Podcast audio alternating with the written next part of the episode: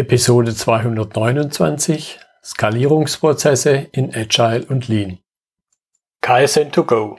Herzlich willkommen zu dem Podcast für Lean-Interessierte, die in ihren Organisationen die kontinuierliche Verbesserung der Geschäftsprozesse und Abläufe anstreben, um Nutzen zu steigern, Ressourcenverbrauch zu reduzieren und damit Freiräume für echte Wertschöpfung zu schaffen, für mehr Erfolg durch Kunden- und Mitarbeiterzufriedenheit, höhere Produktivität durch mehr Effektivität und Effizienz an den Maschinen, im Außendienst, in den Büros bis zur Chefetage.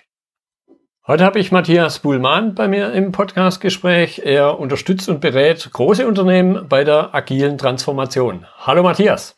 Ja, moin, grüß dich. Ganz herzlichen Dank für die Einladung. Gerne, gerne. Schön, dass du dabei bist. Ich habe so einen halben Satz zu dir schon gesagt, aber stell dich gerne mal noch ein bisschen intensiver vor. Ja, als äh, Lean Agile Berater, Trainer, Coach, äh, Wegbegleiter helfe und begleite ich Großunternehmen dabei, ähm, die mögliche Transformation in großen Systemen, also großen Umgebungen, äh, auch stattfinden zu lassen oder auch nicht. Das mhm. ist ja immer auch die Frage. Genau, das ist so mein Hauptberuf. Und in dem Bereich trainiere ich dann, berate ich, je nachdem, wie die Maturität ähm, der Menschen ist, mit denen ich arbeite, coache ich auch. Und das ist so mein tägliches Brot, mhm. meine Leidenschaft, mhm. ja.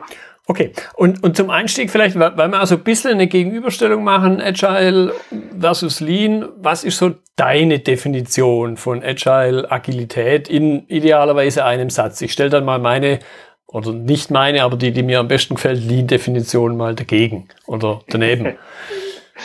ähm, die ist anders, als, ähm, als es vielleicht auch in allen möglichen Büchern steht oder auf ähm, irgendwelchen Konferenzen verbreitet wird. Für mich bedeutet Agilität wertorientiertes Handeln und wertorientiertes Miteinander. Mhm.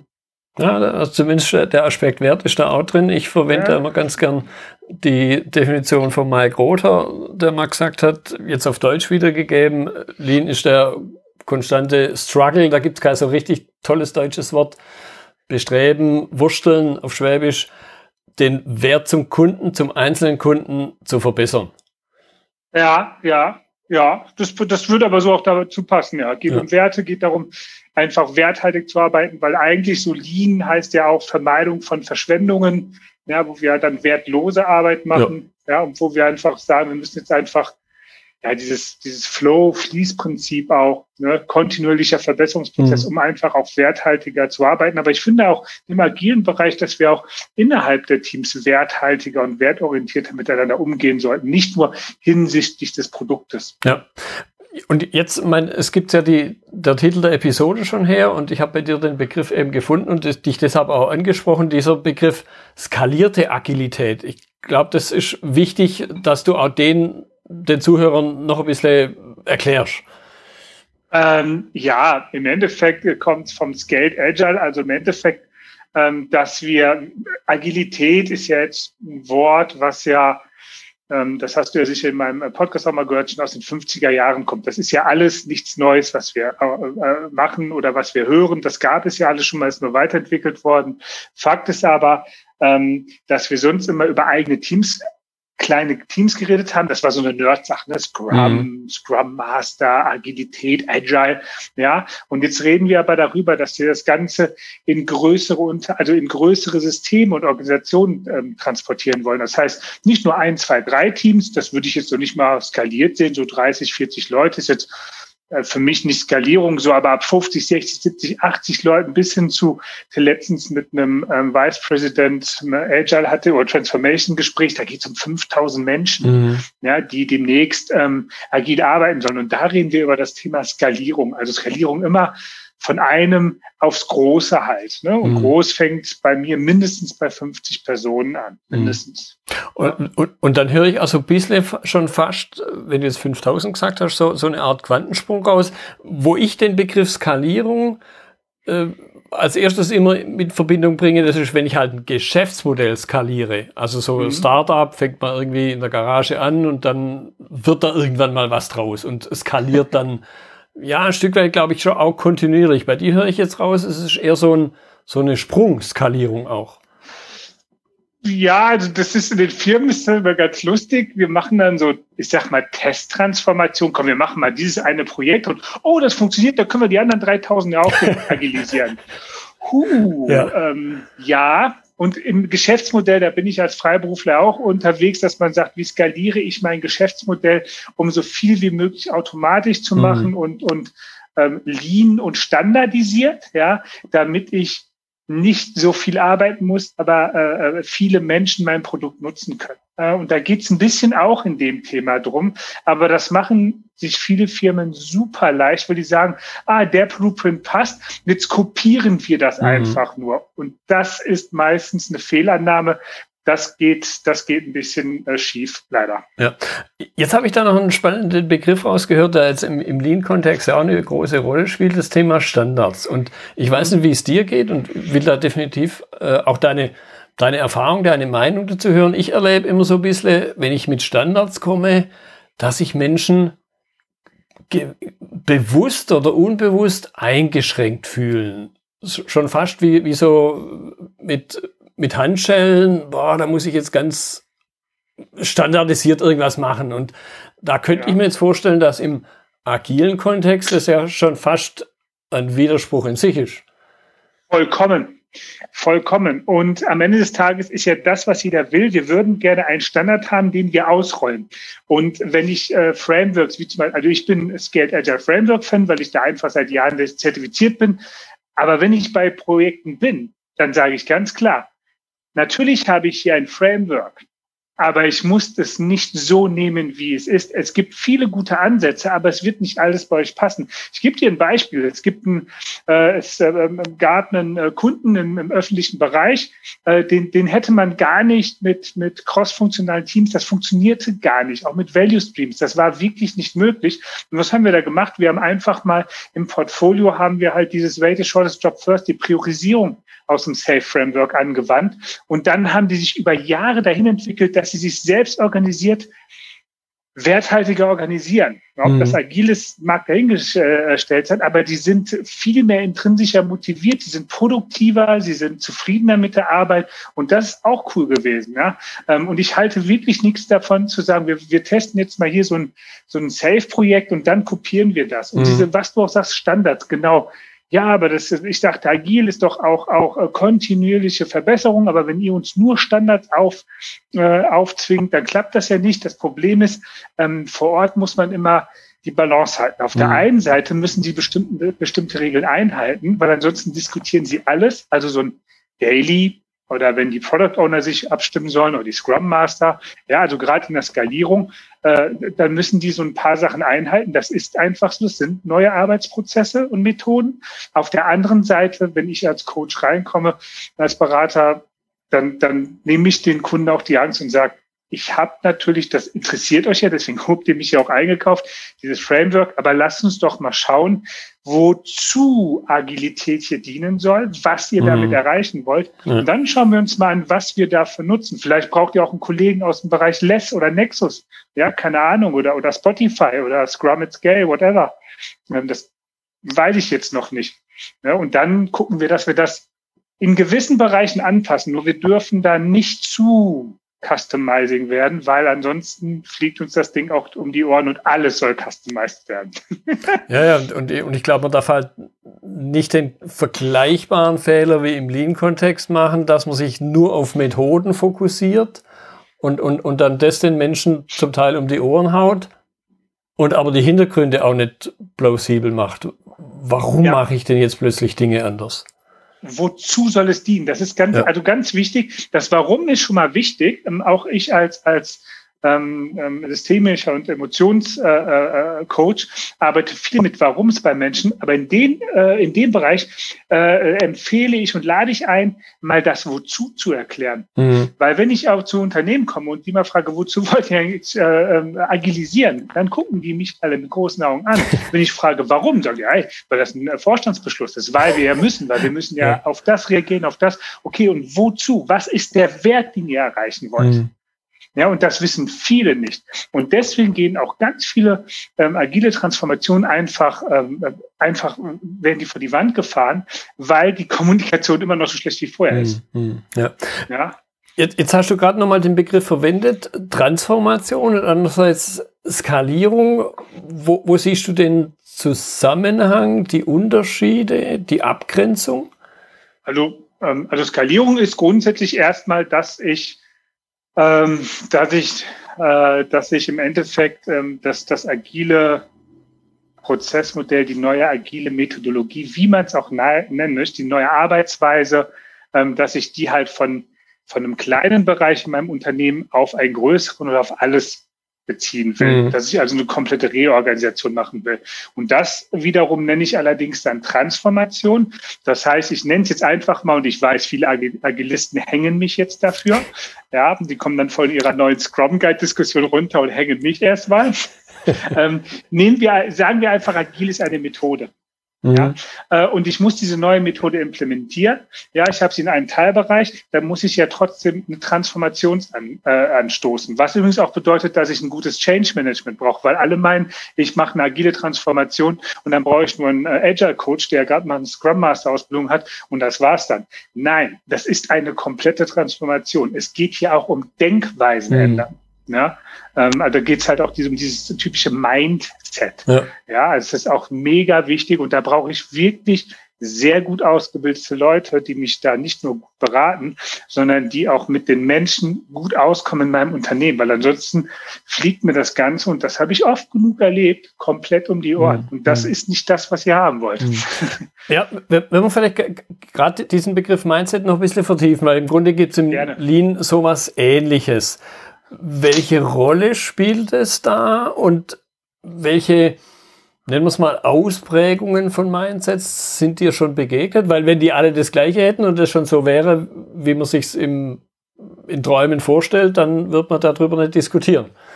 Naja, also es gibt, gibt für mich grundsätzlich zwei ähm, zwei Mindsets. Ich, ich nehme das jetzt einfach mal sehr einfach. Einmal das Growth so genannt und einmal das Fixed Mindset. Das Growth Mindset, ähm, die Menschen, die ein Growth Mindset haben, so wie ich, die nehmen äh, Veränderungen gerne an, die interessieren sich für neue Sachen und die gehen auf alles Neue auch zu und sagen, cool, ähm, habe ich Bock zu, lass mal ausprobieren. Ein Fixed Mindset ist da ein bisschen enger und traut sich eben nicht, diese neuen Sachen auszuprobieren in dem schnellen Sinn oder überhaupt wieder mit dem Growth Mindset. Die sind halt ähm, sicher in ihrem Leben, in ihren Arbeitsweisen und sind ähm, eher ja, skeptischer dem Neuen gegenüber mhm. aufgestellt. Mhm. Das ist übrigens weder gut noch schlecht, das kommt drauf an. Wenn ich in so einer Behörde arbeite, in der Finanzbehörde, dann könnte ein komplettes Growth Mindset, wie ich es habe, als Finanzbeamter vielleicht problematisch sein. Ja. Da brauche ich vielleicht eher Leute mit einem sehr hohen Fixed-Mindset. Ja, mag, auch da gibt's wieder Diskussion. Ja, und ich brauche halt schon eine gute Balance auch. Und ich muss auch gucken, was und wozu sind die Menschen eingesetzt.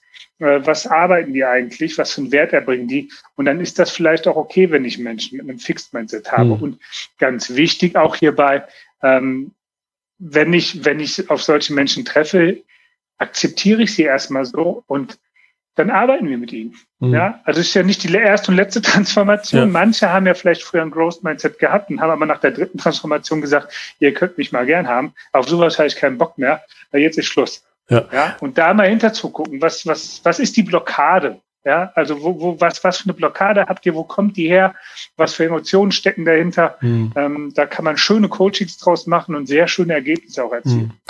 Mhm. Ja. Ja, ich, ich erlebe es auch, es hängt oft auch von der Phase ab, in der ich mich befinde, ob ich jetzt eher am Anfang typischerweise eher jemand mit dem Growth Mindset mhm. brauche, die halt die Veränderung aktiv vorwärts treiben und dann muss ich ja mal immer wieder auch in Phasen, in längeren Phasen, wenn es je später es ist, wo ich wieder dieses stabile Fahrwasser brauche. Und da glaube ich, sind dann, zumindest in meinem Erleben, sind diese Menschen mit dem Fix-Mindset äh, Mindset wieder sehr wertvoll. Ja, natürlich. Ja, natürlich. Und, und man muss ja auch sagen, ähm, dass der, also das ja, es, es gibt ja auch Hirnforscher und die sagen natürlich auch, Transformation ist immer so äh, der Zustand zwischen einem festen, dem festen Zustand A und dem festen Zustand B. Mhm. Weil was wollen wir bei der Transformation machen? Wir haben einen festen Zustand A, das ist der jetzige Zustand, und dann wollen wir in einen neuen Zustand kommen. Ja, dazwischen das Ganze ist Transformation. Äh, und ganz ehrlich, das ist ähm, in dem Zustand wollen wir ja nicht immer bleiben, ja. weil ansonsten würden wir auch äh, psychisch krank werden, mhm. weil wir wollen in einen festen Zustand. Wir wollen ja wieder Boden unter den Füßen ja. haben. Und manche transformieren sich halt zu Tode auch, ne? Mhm. wo die Leute nicht mehr wissen, wo ist vorne und hinten. Ja. Ja, oder äh, spontan fällt mir jetzt ein, oder das sind dann halt Menschen wie du und ein Stück weit würde ich sagen, nehme ich das auch für mich selber in Anspruch, die halt dann in die Beratung gehen und das dort fast tagtäglich ausleben können. Ja, ganz genau. Ja. genau. Okay, die sind aber halt jeden Tag verrückt. muss, man, muss man ja auch sagen, also manchmal glaube ich, für unseren Job muss man so ein bisschen also manchmal muss man echt so ein bisschen verrückt sein. Ne? Dann hat man hm. das eine abgeschlossen, dann fängt man beim anderen wieder von vorne an. Ist, immer, ist auch irgendwie immer das Gleiche teilweise, auch wenn es anders ist. Ne? Ja. Immer dasselbe und nicht das Gleiche. Bisschen verrückt muss ja, man sein dafür. Ja. Berater sind halt so ein spezieller Charaktertyp, genau. sage ich mal. Genau. Gut, jetzt könnte ich mir aber vorstellen, also auch, auch die Lean-Menschen, was möglicherweise jetzt äh, in der Überzahl sind, die zuhören, die natürlich auch immer wieder auf diese Themen, äh, auf diesen Aspekt Wandel, Veränderung stoßen. Was ist so deine Erfahrung, wie man diesen, diesen Wandel eben aktiv gestalten kann? Eventuell auch den Wandel, nicht bei jedem, aber auch den Wandel bei einzelnen Personen im Mindset. Ja, also als allererstes, ähm, und, und ich merke, dass ich muss einfach jetzt auch leider paar, paar Parallelen zur aktuellen Corona-Krise äh, ziehen, ähm, um man, man sieht das ja auch, umso schlechter in, in Phasen überhaupt nicht, also überhaupt nicht während jetzt ähm, schlechter kommuniziert wird, mhm. umso höher ist der Anteil an Menschen, die so ein bisschen verrückt werden und, und die nicht wissen, wo vorne und hinten ist. Und das ist in so einem und ist, ist und das in einem Unternehmen genauso gefährlich. Ja, ich muss am, ganz am Anfang, ich muss von Anfang an klare Kommunikation haben. Ja, ich muss sagen, wozu soll das Ganze dienen? Und zwar nicht, das machen jetzt alle. Ich habe einen Kunden gehabt, der hat gesagt, wir haben das gemacht, damit was bei uns in die, in die Börsenmeldung reinschreiben konnten, weil das äh, war, war die Aktionäre und ich habe schon gesagt, das kann ja gar nicht funktionieren. Funktioniert ja. übrigens auch nicht. Ja, ähm, also ganz klare Kommunikation äh, eine excellent, wirklich eine exzellente Beratung und nicht irgendwie, ich bin seit einem halben Jahr irgendwie Scrum Master und ich darf mich Coach nennen äh, und wir machen jetzt hier eine Transformation, sondern eine exzellente Beratung äh, mit verschiedensten äh, Kollegen, also wirklich äh, aus dem Strategiebereich, Change Management, ähm, Agile Coaches, die wirklich mit den Kunden mit offenem Visier sich zusammensetzen und sagen, wozu brauchst du das eigentlich? Was soll mhm. dir das bringen am Ende? Und wenn diese Transformation dementsprechend beschlossen ist, dann eine Kommunikation natürlich ähm, und dann ganz ehrlich sofort auch dementsprechend mit Workshops und Trainings und Vorbereitung anfangen mhm. und daran nicht sparen. Eine Transformation kostet am Anfang im agilen Umfeld verdammt viel Geld. Wir mhm. müssen erstmal trainieren.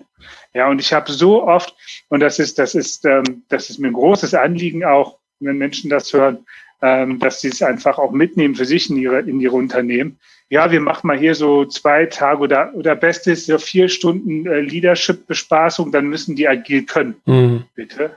Also ihr habt irgendwie, wie viele Leute habt ihr? 500 Leute. Ihr habt zweimal eine Transformation, die nicht funktioniert hat.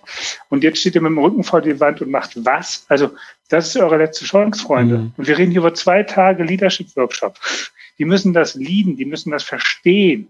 Ja, äh, und dann braucht ihr nicht nur einen Coach, sondern dann braucht ihr bei 15 Menschen im, im Leadership plus irgendwie dann noch äh, Programmleitung, plus irgendwie dann noch die ganzen Teams, braucht ihr 10, 12 sehr gut ausgebildete Product Owner, Scrum Master, Coaches, ähm, also entweder extern oder intern haben. Und ähm, das ist so wichtig, mhm. ja, mit vernünftigen Workshops und Trainings anfangen, die halt auch wertschätzend sind, wo auch die Mitarbeiter wissen, wir müssen das jetzt machen, wir haben den Grund verstanden, Ansonsten passiert das und das und das.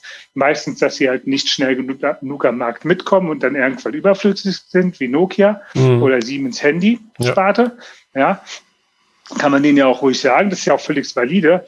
Aber dann, dass man auch merkt, dass das gesamte Leadership auch alles dafür tut, um diesen Wandel, um diese Transformation wirklich erfolgreich zu machen. Mhm. Bei einem großen Kunden äh, in, in München, weltweit führender Versicherungskonzern, die haben alles geschult. Der kam dann irgendwie, waren zehn neue Mitarbeiter und zack, habe ich dann Leading Safe oder Safe for Teams geben müssen. Hm. Ja, also das, ähm, aber das macht, das macht nicht jeder. Ja. Ja, und, ja. Die, und ich merke auch ganz oft, wenn ich mich mit Kollegen aus einer Beratung unterhalte, die Beratungen verkaufen das teilweise auch nicht. Die, die haben dann so gefährliches Halbwissen. Ich habe mal ein SPC gemacht, das ist diese, diese Self-Program Consultant Hauptausbildung. Ja, und das, ja, komm hier, Fleeting Self mal einem Tag und dann rechnen die das runter. Das sind natürlich dann auch, auch äh, Menschentage, die dabei weniger gerechnet werden. Weniger Menschen, die von, von Beratungsseite dabei sein müssen. Das ist natürlich billiger.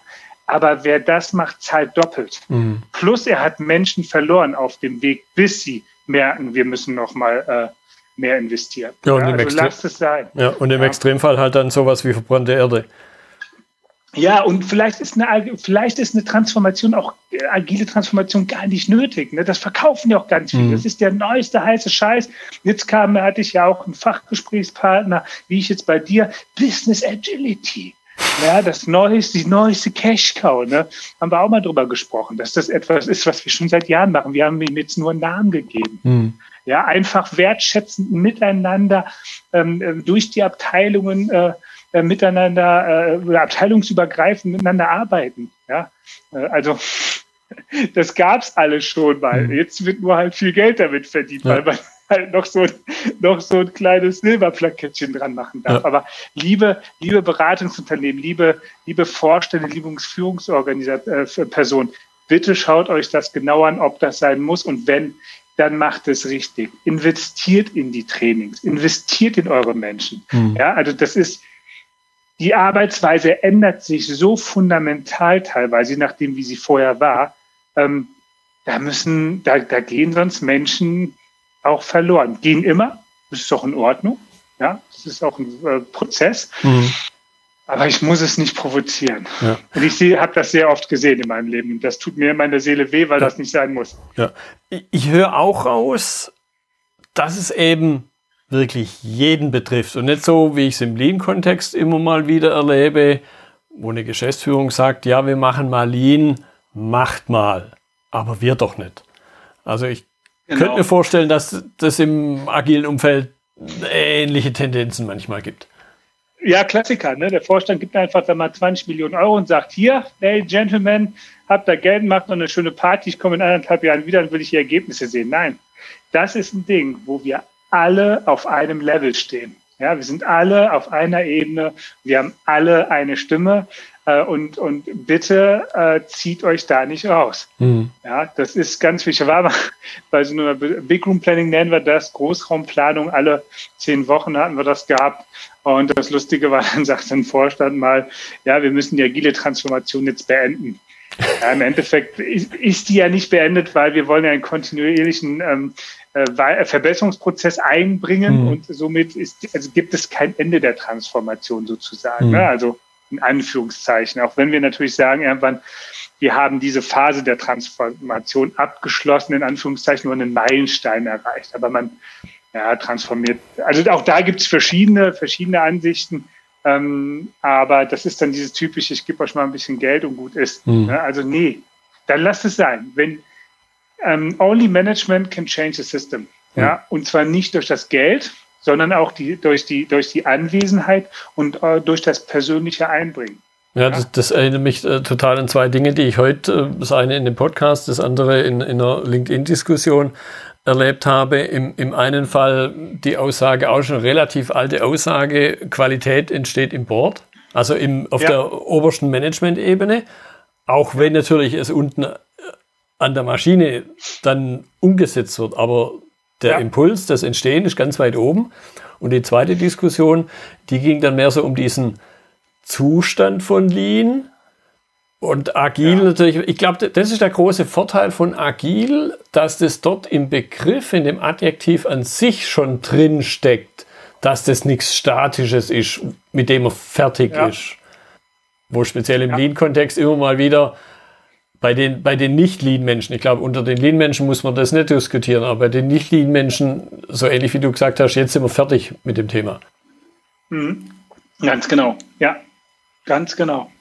Okay, wenn wir vielleicht nochmal, du hast schon mehrfach angedeutet, aber diesen Nutzenaspekt, vielleicht noch mit ein, zwei, drei konkreten Beispielen des Wozu, in welchen Situationen auch vielleicht bringt Agilität und skalierte Agilität, wenn wir also über die größeren reden, bringt es dann Unternehmen auch wirklich was Greifbares? Es ist durchaus eine, eine Frage, die im Lean-Kontext auch immer wieder äh, auftaucht, wenn dann äh, ein bisschen despektierlich die Controller ums Eck kommen und sagen, ja, was habe ich davon?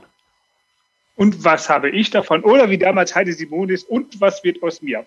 Ja, ja ich weiß, worauf du hinaus willst. Ich überlege schon, gibt es da Beispiele? Also, puh, ja, ähm, also grundsätzlich die äh, Firmen, die Agilität einführen, ich meine, es geht ja, geht ja darum, um am Ende des Tages auch äh, Produkte oder, oder ja, Unternehmen auch vorhersagbarer zu machen. Mhm. Ja, vorhersagbarer bedeutet ein höheres Vertrauen. Ja, wenn ich also regelmäßig weiß, ich bekomme neue Produkte, ich bekomme neue Produktupdates, ich weiß, dass die Qualität gut ist, weil ich zum Beispiel dieses DevOps oder jetzt heißt es ja DevSecOps, also Development Security Operations eingeführt habe, stärkt das das Vertrauen in meine Firma, in mein Produkt. Ja, dadurch, dass ich natürlich kleinere, und das ist ja auch eine Sache, Small Batch Size, also kleinere Produktionsgrößen oder kleinere äh, Produkteinheiten habe, die dann an das ähm, System immer wieder rangeflanscht werden an das Produkt, kann ich auch schneller am Markt sein. Und wir alle wissen ja, ganz am Anfang gibt es am meisten Geld zu holen. Wenn dann mhm. hinten, äh, also Early Adopters, wenn dann hinten irgendwie in diesem Sharkfin alle dabei sind, und dann auch noch ein paar Chinesen das Ganze kopiert haben. Ich weiß jetzt etwas despektierlich, aber ist jetzt mal flapsig gesagt, dann mhm. habe ich ja eh kein Geld mehr. Ne? Mhm. Also ich kann dadurch mich am Markt definitiv präsentieren, äh, viel schneller, ähm, qualitativ hochwertiger, kann also im Endeffekt mehr Geld verdienen auch, was ja auch ähm, wieder zum Thema Arbeitsplätze auch für die eigene Firma gut ist. Plus natürlich, dadurch, dass ich Agilität einführe, habe ich natürlich auch ein ziemlich cooles Feedback-System, eine offene Feedback-Kultur.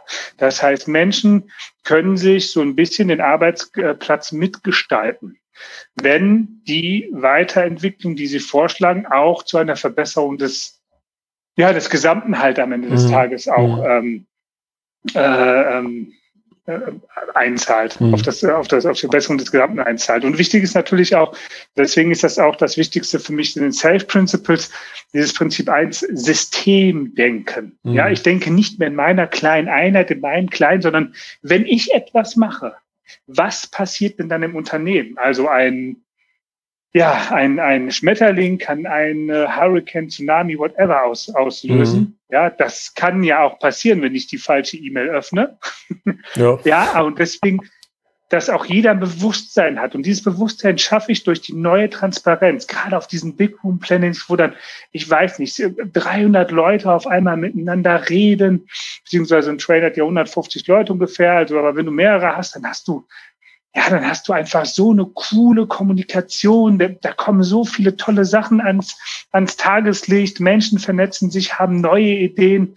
Ähm, und, und das finde ich gut. Ja, mhm. ähm, das, da muss man jetzt nicht eine komplette agile Transformation für machen. Ja, da kann man auch ein paar andere Sachen einführen. Aber das ist so das Ding. Ähm, ich habe auch am Ende des Tages wirklich faktisch was in der Tasche davon, weil meine Produkte schneller äh, am Markt sind, äh, schneller Feedback bekommen, dadurch qualitativ hochwertiger werden äh, und ich immer zu den Marktführern gehören mhm. kann. Mhm. mhm. Ja? Ja, auch, auch äh, ein Stück weit höre ich raus, egal wie groß ich bin, wo wir ja alle im Grunde so das Bild vor Augen haben, der große Tanker, der sich schwer damit tut, überhaupt die Kurve zu kriegen. Ja, und ich glaube, und da, da sprichst du was Wichtiges an. Ich habe letztens eine, eine lange Diskussion auch ähm, geführt mit einem, mit einem Managing Director und ich habe gesagt, ab, ab welcher Größe muss ich eigentlich so ein Unternehmen auf der grünen Wiese neu aufbauen? Und das ist eine Frage, die man vielleicht auch mal in so einem mit mehreren Leuten bespricht, äh, besprechen kann. Also wenn ich so ein System von 5000 Leuten habe, 10.000, ab 20, 30.000, ab, ab wann muss ich eigentlich so ein System auf der grünen Wiese neu bauen? Mhm. Ja, ab wann wird es unmöglich, eine agile Transformation eigentlich in diesem System durchzuführen für alle?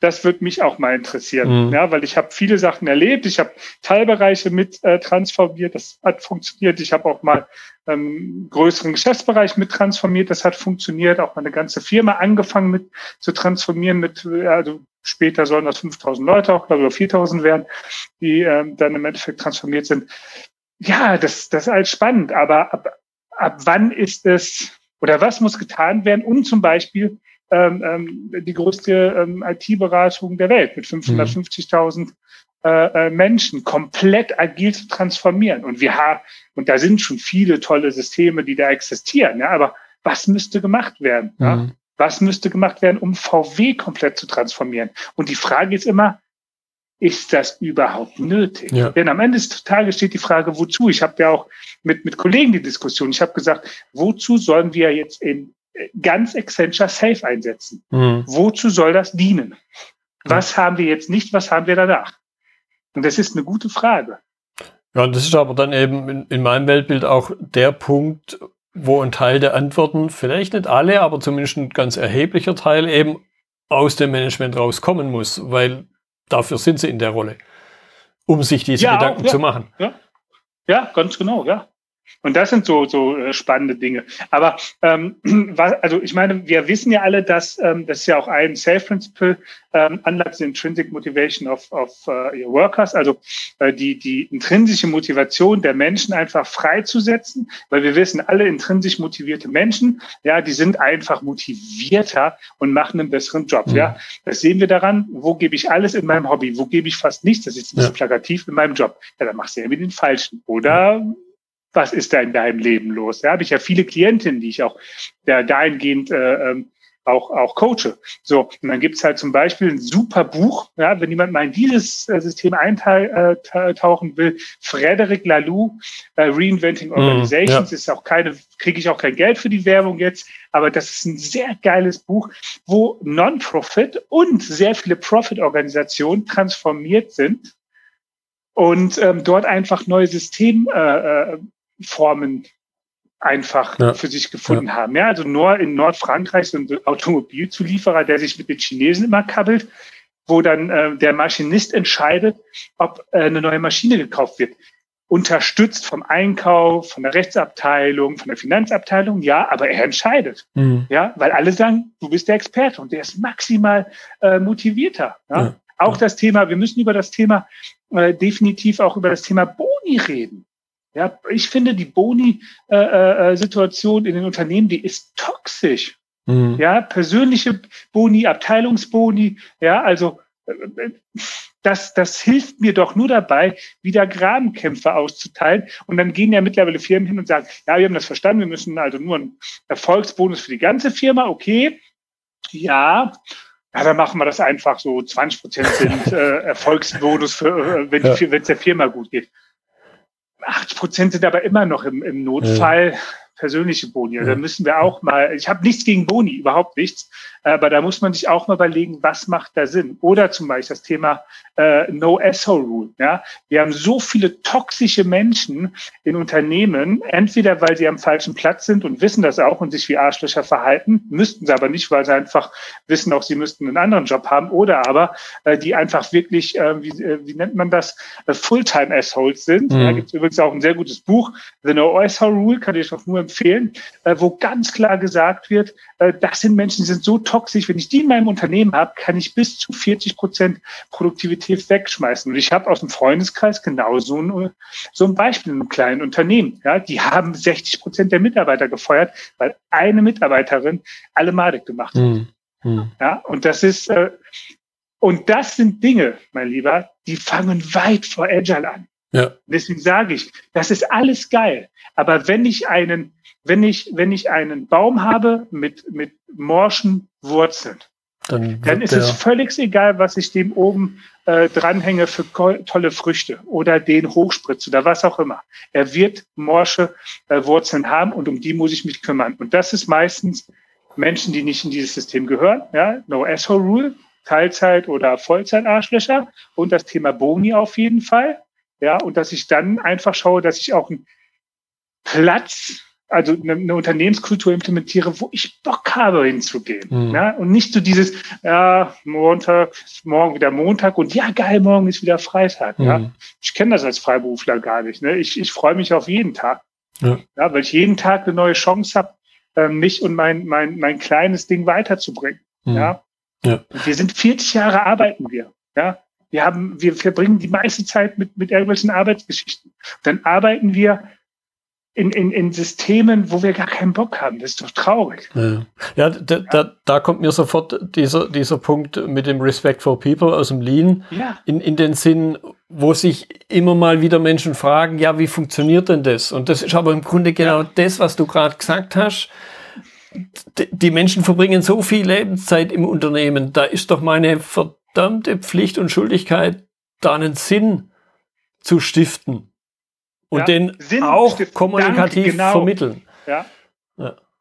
Weil, weil vielleicht nicht jeder es nachts träumt dass da ja. Sinn drin stecken muss. Kann. Ja, ich habe ganz viele Beispiele, wo dann, wo dann Klientinnen sind, die sagen, ich möchte gerne Manager hier werden, ich möchte da aufsteigen.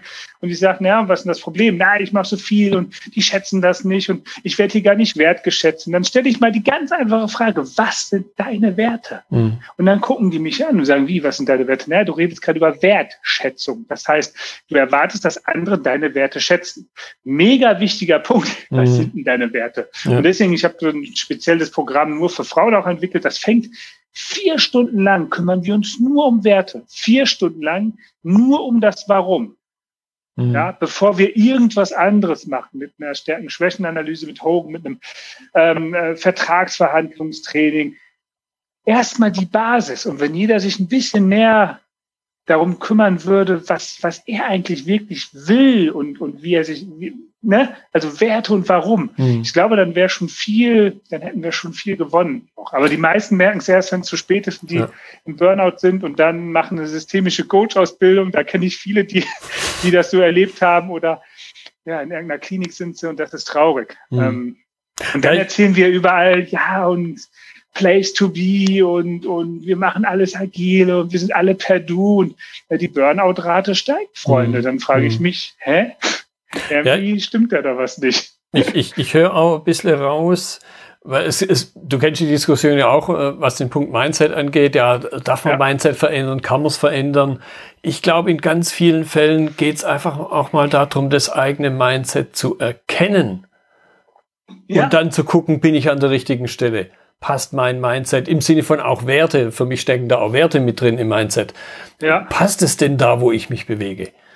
Ja, genau. Ja, passe ich. Und das mache, und das ist ein guter Punkt, das mache ich ja immer. Ich lasse die dann ihre Werte, das ist so ein, bis zu einem Zwei-Stunden-Prozess ist das, bis sie ihre Werte haben. Dann beschreiben sie ihre Werte. Das sind so drei, fünf, sieben Werte am Ende, die da bleiben. Ich habe jetzt eine, äh, ähm, Klientin, die auch mal ein paar mehr hat. Ähm, und, und dann setzen sie sie in Bezug in ihre Systeme, in denen sie leben. Also beruflich, privat, Freund, beste Freundin, Freundin, mhm. wie auch immer. Und erkennen dann, wie sie die eigentlich gerade leben. Ja. diese Werte und merken sehr, sehr schnell, Jetzt weiß ich, woher dieses Bauchgefühl kommt, ganz genau. Deswegen habe ich dieses Programm auch entwickelt für Frauen, weil ganz klar, das ist der erste, An das erste Anzeichen. Das ist nicht, du bist nicht schwanger, du hast nicht zu viel gegessen oder zu wenig, du bist unzufrieden. Aber mhm. du merkst es nicht, weil, wie du schon richtig sagst, das eigene Mindset, die eigenen Werte, das eigene Ich ist gar nicht wirklich unmasked, also mhm.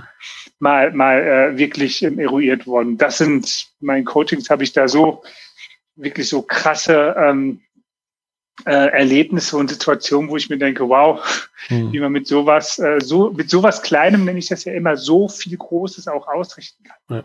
Ja. ja mir, ist, mir, äh, mir geht da gerade so ein anderes, so ein anderes fiktives Gespräch durch den Kopf, weil vielleicht der ein oder andere, oder ich spekuliere mal ein bisschen, der ein oder andere wird jetzt sagt, ja, jetzt äh, schicke ich all meine Mitarbeiter da auf irgendein Coaching und dann kommen sie mit irgendeinem Mindset zurück und passt es denn dann noch? Und du kennst vielleicht auch diese Geschichte, wo der CFO zum CEO sagt, boah, was kostet die Weiterbildung für viel Geld und dann gehen die vielleicht weg.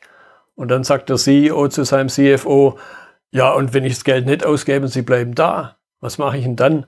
Und im Grunde kann ich das fast eins zu eins ja, ja auf das Thema Mindset auch übertragen. Ja. Und, und das Problem ist dann, und das ist wirklich ein Problem, die meisten haben Angst, ähm, dass sie dann erkennen, dass sie etwas Falsches leben, mhm. dass sie das, ihre Werte nicht so leben, wie sie es müssten, damit sie, ich will nicht sagen glücklich sind, aber damit sie in ihrem, äh, in, in ihrem Bereich auch, in dem sie gut sind, leben können. Mhm. Ja, und dann haben sie Angst vor dieser Veränderung. Dann müssten sie sich vom Partner trennen. Schon zehn Jahre zusammen und das ist alles super und eingeschliffen Job. Ja, komm hier. 9-to-5-Job. Ja, und das erkennen die meisten dann, dass sie dann was tun müssten. Und mhm. ich kenne auch dieses, diesen Diskussionswitz und ich finde ihn gut. Würde ich sogar das Doppelte für zahlen, weil was passiert, wenn ich toxische Menschen habe oder wenn ich ja. Menschen habe, die eben nicht zu mir passen oder die ja, äh, als Trainer würde ich sagen, Net Promoter Score von sieben haben. Ne? Sieben bis sieben, also sieben ist ja dieser, ja, ja. war ganz gut. Alle so, äh, ich habe einen sieben NPS, geil. Nee, also sieben, ab acht fängt es an gut ja. zu werden. Voll davor ist so Average, ja? ja. auch wenn es nicht anders aussieht. Die will ich ja nicht haben. Ja, natürlich habe ich auch die im Unternehmen. Aber ich will doch die Leute haben, die brennen für, der, für ihre Sache. Und die muss ich dann aber auch so behandeln, dass sie nicht ausbrennen.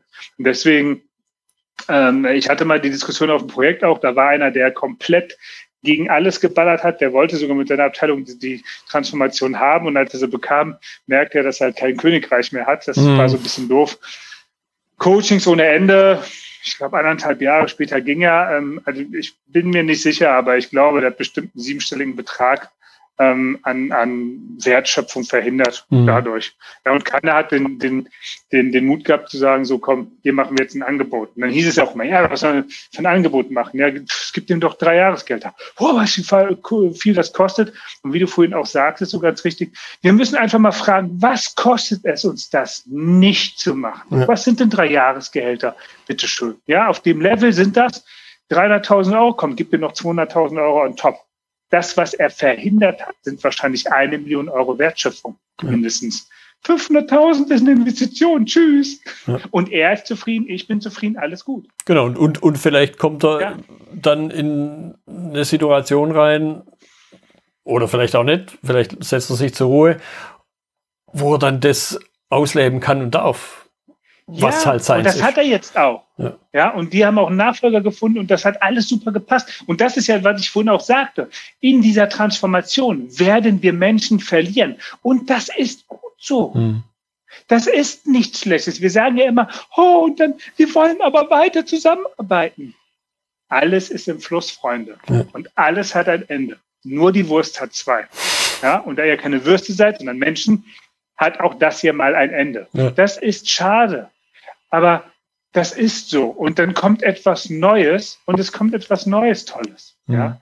Ähm, und da dürfen wir keine Angst vor haben. Ja. Und ich wünsche mir auch, dass dann, wenn wir halt diese Kommunikation über die, über die Transformation haben, dass dann halt die Führungskräfte auch ganz klar sagen, Mitarbeiter, wir haben bis hierhin echt alle geil zusammengearbeitet. Das war eine sehr, sehr geile Zeit mit euch. Vielen Dank für alles. Wir haben jetzt eine neue Zeit vor uns und nicht alle werden die, ich wünsche mir, dass wir alle diesen Prozess auch äh, äh, weiter miteinander gehen, aber es ist wie immer in der Transformation, in der Veränderung, wir werden nicht alle am Ende dabei haben. Mhm. Wie viele es sind, wissen wir nicht, aber bitte, wenn ihr das Gefühl habt, das ist nicht mehr das Richtige für euch, kommt auf uns zu, mhm. lasst uns eine verträgliche Lösung äh, äh finden. Und da diskutieren wir nicht um 50.000 Euro Abfindung, sondern was ist das Beste für beide Seiten? Ja, dann mhm. bleibst du noch ein Jahr hier, ja, dann machst du es noch mit, kriegst eine Abfindung, du kannst dich nebenbei äh, selbstständig machen, du kannst dich bewerben. Ja, das ist doch immer noch besser, als zu sehen, wie dieser Mensch eben nicht mehr in das neue System passt, in das wir transformieren. Ja, wir transformieren ja von einem System ins nächste, so ist das ja. Und dann dagegen arbeitet. Mhm, ja. Vorhin schon sagte, ne, No Asshole Rule, ja, das könnte bis zu 40 Prozent kosten. Ja. Und das ist ja noch nicht mal ein, ein Asshole aus bösem Grund. Das war ja bisher ein Mitarbeiter, eine Mitarbeiterin, die total gut im, ins, äh, äh, im, im, im äh, Unternehmen auch äh, ins Unternehmen gepasst hat, wie der Kollege damals auch. Ja, super vorher reingepasst. Dann kam die Transformation und es passte eben nicht mehr. Mhm. Ja. Und das muss man erkennen. Und ich wünsche mir da wirklich, dass da viel mehr drauf geachtet wird. Transformation wird von Menschen gemacht. Wir achten zu wenig auf die Menschen. Wir achten auf Methoden, wir achten auf Trainings, wir achten auf dies, das, Ananas. Wir achten zu wenig auf die Menschen. Deswegen sage ich, wir brauchen extrem gute Change Manager dabei. Ja, extrem gutes. Wir brauchen ein gutes Change Team, ja, ein erfahrenes.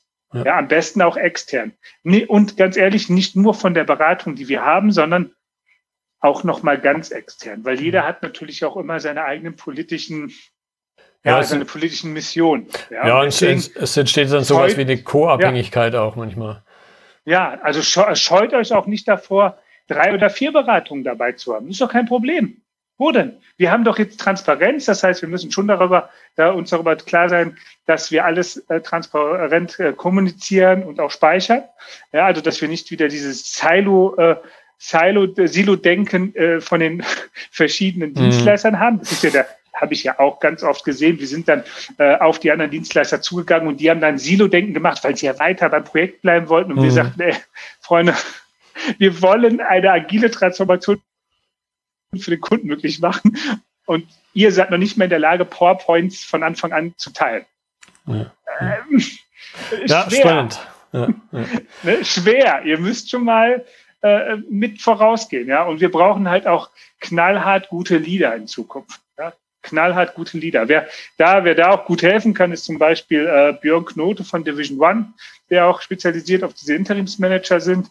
Ähm, und das ist äh, ähm, auch ein großes Thema, ne? Leadership. Was brauchen wir jetzt für Leader? Was müssen die für Eigenschaften haben? Ja? Und im Notfall hole ich mir auch meinen Interim-Manager für genau diese Transformation. Da habe ich mit dem Vice President letztens gesprochen, der ist für drei Jahre geholt worden. Ja, dass der einfach drei Jahre reinkommt und dann wieder mhm. rausgeht. Mit klaren Zielen und nicht dieses, ich bleibe so lange, wie ich hier Geld verdiene, sondern ganz klar, ich bleibe drei Jahre und auch ich mache das und ein Freund macht das auch. Wir setzen uns eigene Ziele, ab welchem Zeitpunkt wir rausgehen. Mhm. Ja, und das machen meine, die meisten Berater ja auch nicht, die Freiberufen. Die sagen so, oh, ich bleib mal, oh, ich krieg so 1,5, 2000 am Tag. Oh, das mache ich mal so ein bisschen. Dann höre ich auf den Kunden und dann lieben die mich alle als gut. Nein, wenn ich reinkomme, müssen die mich erstmal hassen. Ja, weil ich was, ja, ich bringe doch was Neues. Ja, natürlich bin ein netter, geiler Typ und die Leute mögen mich auch, aber sie hassen mich erstmal, ja. weil ich was Neues, weil ich den Laden durcheinander bringe. Aber das mache ich, weil sie es so wollen. Ja, ähm, und ich will gar nicht, ich sage immer, Freunde, maximal ein Jahr. Wenn ich noch länger bleiben soll, das müssen echt besondere Gründe sein, aber maximal ein Jahr und danach möchte ich eigentlich, dass jemand meinen Posten übernimmt. Ja, und, ja, und das Unternehmen mir auch gerne aus. Und das Unternehmen muss es auch irgendwann dann selber können. Das ist im Grunde im Lean-Kontext genau das Gleiche. Wenn ich immer ewig da Händchen halten muss, wird es nicht funktionieren. Ja. ja. Und warum machen wir und warum sollen wir das machen? Weil sie nicht, weil sie eben nicht in der Lage sind, ähm, die Transformation dann selbst weiterzuführen. Dann ist es auch wieder nur eine Alibi-Transformation. Also mhm. es muss einen ganz klaren Ein- und Ausstiegspunkt geben. Mhm. Ganz klar. Ja. So, und da, dann wird auch, wenn wir auf die Transformation, das werde ich in meinem Podcast aber auch in vier Monaten besprechen, so diese Roadmap. Ja, da habe ich jetzt letztens wieder gehört, haben sie angeboten bei einem großen deutschen DAX-Unternehmen, ähm, hat ein äh, Kumpel von mir allerdings ähm, äh, mit, einer, mit einer eigenen Firma, und dann hieß es ja, also sechs bis acht Wochen Vorlauf für 150 Leute für, einen, für Safe Trains starten, also für ein eigenes Projekt im agilen Umfeld. Oh, nee, da sind es aber vier Wochen Maximum. Oh, Freunde, das geht schief. Habe ich einmal gemacht, mhm. drei Wochen bis zum ersten PI-Planning. Äh, puh, ist genauso geendet, wie ich es prophezeit habe. Mhm. Und das ist so schlimm. Ich habe an Tag eins gesehen, wer demnächst ausfällt und das war echt nicht schön. Mhm. Also lasst euch auch Zeit dafür. Ja, also wenn ihr äh, agil transformieren wollt und sagt, wir wollen erstmal einen, einen Teilbereich, ne, so einen Train, so 100 bis zu 150 Leute, ja, Value Stream Analyse, ja, also nicht Silos, ne, sondern wir gucken mal, welchen Wertstrom wir eigentlich, welche Wertströme wir haben und welchen Wertstrom wir äh, auch dementsprechend transformieren wollen und ins Agile überführen wollen, ja, äh, nehmt euch Zeit dafür. Ja. Also ich bin ja aus dem SAP-Umfeld und wir sagen immer, drei Monate Vorbereitungszeit mit initialen Backlog-Aufbau und die ersten zehn Wochen betreuen, die zweiten zehn Wochen, also zehn mal zwei äh, Wochen Sprints, nenne ich es jetzt mal einfach, äh, fünf mal zwei Wochen Sprints äh, zwischen den äh, PI-Plannings, dann, dann sagen wir schon drei Monate Vorlauf. Ja, ganz, ganz wichtig. Hm. Ja. ja. Gut, ich gucke mal so ein bisschen Richtung Uhr. Wir sind schon über die Dreiviertelstunde raus. Ich glaube, wir könnten nochmal locker, wir, könnten, wir würden wahrscheinlich auch die Stunde knacken. Ich fand es ja, eine spannende. Unterhaltung. Ich habe zum Abschluss noch eine Frage, die ich mir explizit aufgeschrieben habe, weil ich diesem Vieh in Anführungszeichen in, in, deinem, in deinem Podcast begegnet bin. Also die, die Abschlussfrage, welche Rolle spielt der Dodo bei deinem Podcast? Also, das, das, ist, eine, ist, eine, ähm, das ist eine lustige Geschichte. Ähm, äh, wir haben damals eine An Anfrage bekommen, irgendwie, keine Ahnung, ein Analyst aus Mauritius fragte uns so, hey, könnt ihr mal ein paar Trainings machen? Mauritius, äh, die haben, die geben uns doch gar keine, äh, kein Geld in die Kostenstelle. Wieso? Ja, ja, machen wir. Hier sind die Termine. Wenn du uns aber so und so viel, also wenn die Kosten auf, ein, ähm, auf eine Kostenstelle buchen kannst. Und er schrieb zwei Tage später zurück, alles klar, kommt mal. So, dann ist, äh, sind ähm, halt meine Kollegen hin nach Mauritius und das ist ja die Heimat des Dodos. Ja. Und ähm, ein Kollege hat mir dann auch ein Dodo mitgebracht. So, und der war für mich initial, weil, weil er steht im Endeffekt ähm, dafür, was passiert, wenn ich mich nicht weiterentwickeln und verändern mhm. will. Also der Dodo-Geschichte ist ja relativ simpel. Das ist so, ich sag mal, damals zu Seefahrerzeiten Kolumbus-Zeiten, glaube ich, war das irgendwann, das, das war so eine Pute. Ja, wie mhm. so, so putenmäßig groß. Bodenbrüter konnte halt auch nicht fliegen, hat halt so kleine äh, Flügel gehabt, aber der war allein auf seiner Insel mit so einem, was auch immer da auf Mauritius war, aber es war keine Gefahr für ihn. Irgendwann landete dann mal ein Schiff da an. Die mitgebrachten Ratten fanden die äh, Eier ganz lecker, die mhm. am Boden lagen. Ähm, und die, äh, ja, war eine Pute. Die Seefahrer fanden halt den Dodo ganz geil äh, zum Essen. Ja. So, was passiert natürlich, wenn ich, wenn meine Kinder getötet werden und wenn ich auch, äh, wenn die Population meiner eigenen äh, äh Art äh, reduziert wird, irgendwann ist dann mal Ende. Ja. Genauso ist es. Der Dodo ist ausgestorben, weil er eben nicht sich weiterentwickelt hat. Hätte er gelernt zu fliegen über die Jahrhunderte oder Tausende, dann wäre, auf dem, wäre er wie alle anderen Vögel auf dem Baum hoch und hätte dort seine, sein Nest gebaut. Ja, Punkt. Ja. Und deswegen, ähm, Don't be a Dodo, ähm, sei offen für Veränderung. Genau. Das war ein wunderbares Schlusswort. Matthias, ich danke dir für deine Zeit. Das war eine spannende Unterhaltung.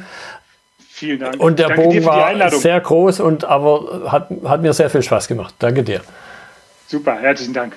Das war die heutige Episode im Gespräch mit Matthias Bullmann zum Thema Skalierungsprozesse in Agile und Lean. Notizen und Links zur Episode finden Sie auf meiner Website unter dem Stichwort 229. Wenn Ihnen die Folge gefallen hat, freue ich mich über Ihre Bewertung bei iTunes. Sie geben damit auch anderen Lean-Interessierten die Chance, den Podcast zu entdecken. Ich bin Götz Müller und das war KSN2Go. Vielen Dank fürs Zuhören und Ihr Interesse. Ich wünsche Ihnen eine gute Zeit bis zur nächsten Episode. Und denken Sie immer daran, bei allem, was Sie tun oder lassen, das Leben ist viel zu kurz, um es mit Verschwendung zu verbringen.